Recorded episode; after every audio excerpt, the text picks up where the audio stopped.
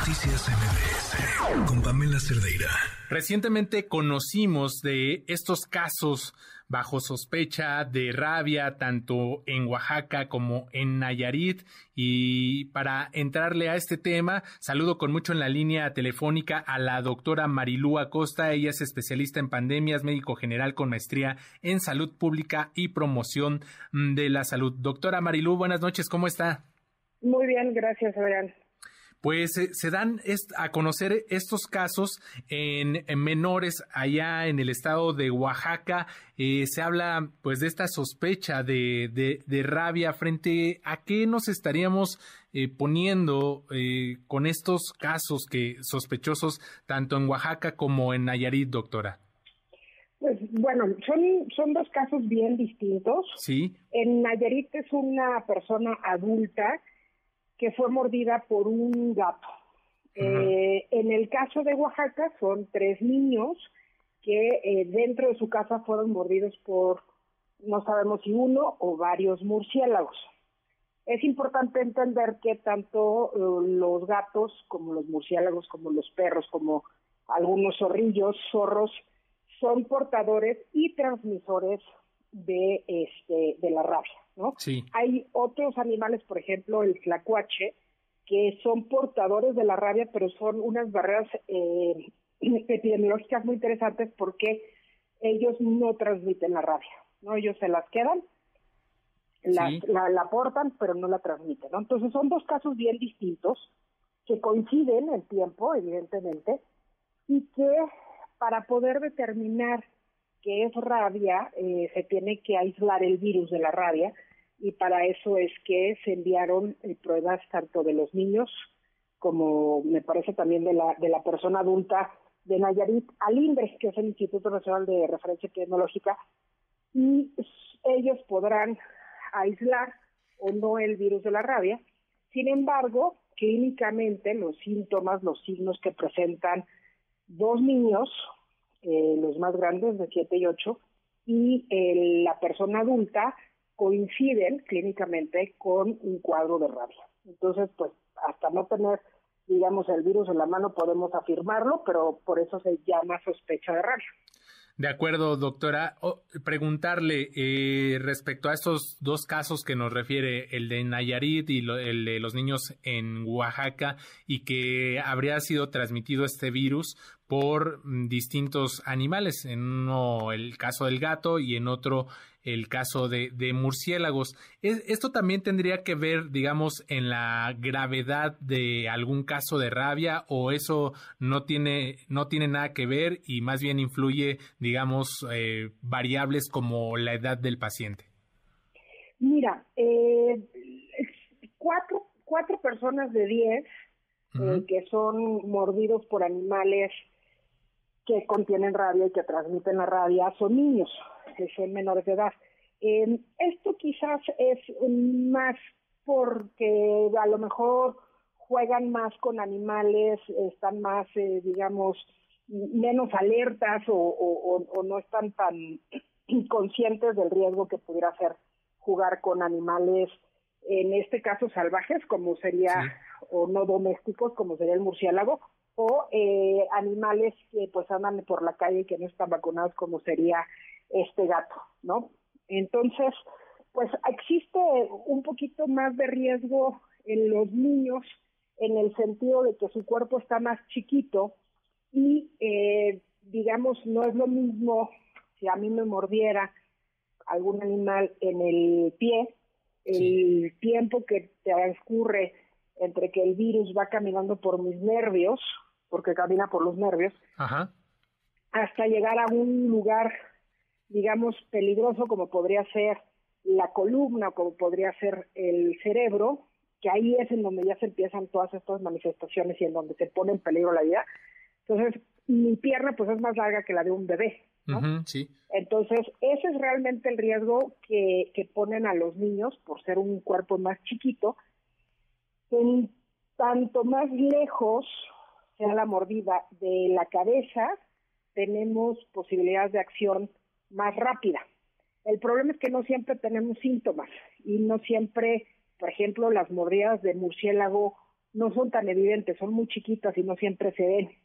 Entonces, habría que ver y, tratar de investigar más que esta información yo no la he encontrado, no, no la poseo, es aparentemente el murciélago los mordió dentro de su casa.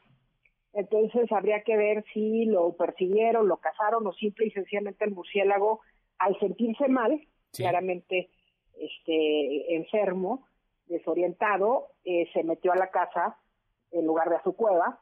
O también hay otra posibilidad con estos frentes fríos tan tremendos que estamos viviendo ahorita en, América del Norte, eh, quizás también estaba buscando el calorcito, ¿no? Entonces, digo, habría que hacer todo un análisis.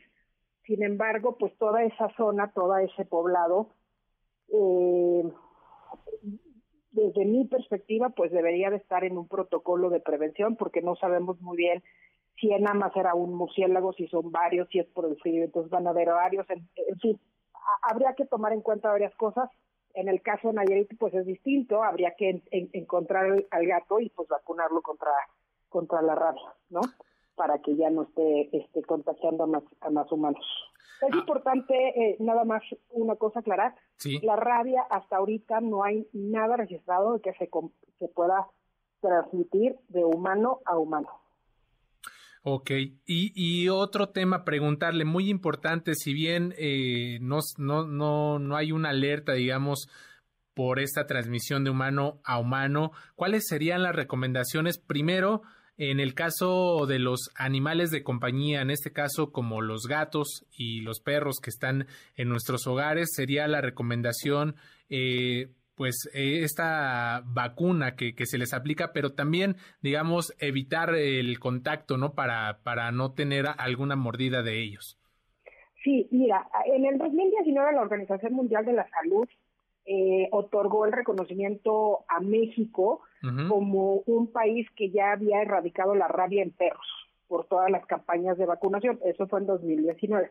La verdad es que ahorita eh, el gobierno actual pues ha tenido este, programas o políticas distintas en cuanto a vacunación, entonces ahí sí no sabría yo si seguimos estando en cero rabia en, en perros por vacunación, ¿no? Sí. Este, pero de cualquier manera me parece que es bien importante, si nosotros no conocemos al perro, al gato, evidentemente a un este zorro, un zorrillo, eh, pues no nos acerquemos, no tratemos de jugar con él y mucho menos le queramos hacer daño, porque si a veces acercándonos tranquilamente a animales que no conocemos, no sabemos su historia, no sabemos si han sido maltratados previamente o, están con dolor o cualquier cosa o cuidando a sus crías, pues nos pueden morder, ¿no? Y más si los molestamos o les hacemos daño.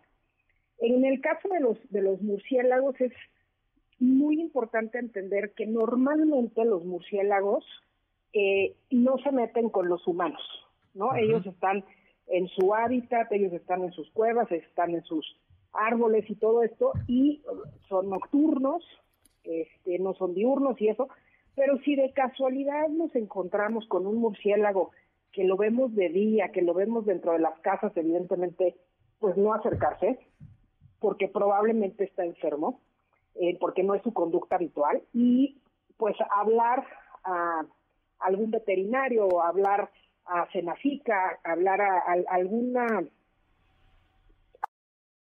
de salud del municipio del estado en donde estemos para que nos puedan ayudar a pues a entender qué es por qué está cambiando de comportamiento este animal que es este mamífero que es el, murciélago y sobre todo no hacerles daño en primera porque son fundamentales en el ecosistema nos ayudan a controlar plagas mosquitos nos ayudan en la polinización y demás. Em, y, pues si están enfermos o cualquier cosa, pues mejor no acercarse para que no se sientan intimidados y quieran defenderse y, tirarnos una, una mordida, ¿no? Em, el murciélago transmite la rabia, sí, pero también es reservorio de, de casi 100 virus distintos, entonces, pues si no es una es otra, nos puede contagiar, entonces mejor dejarlos en paz, dejarlos tranquilos.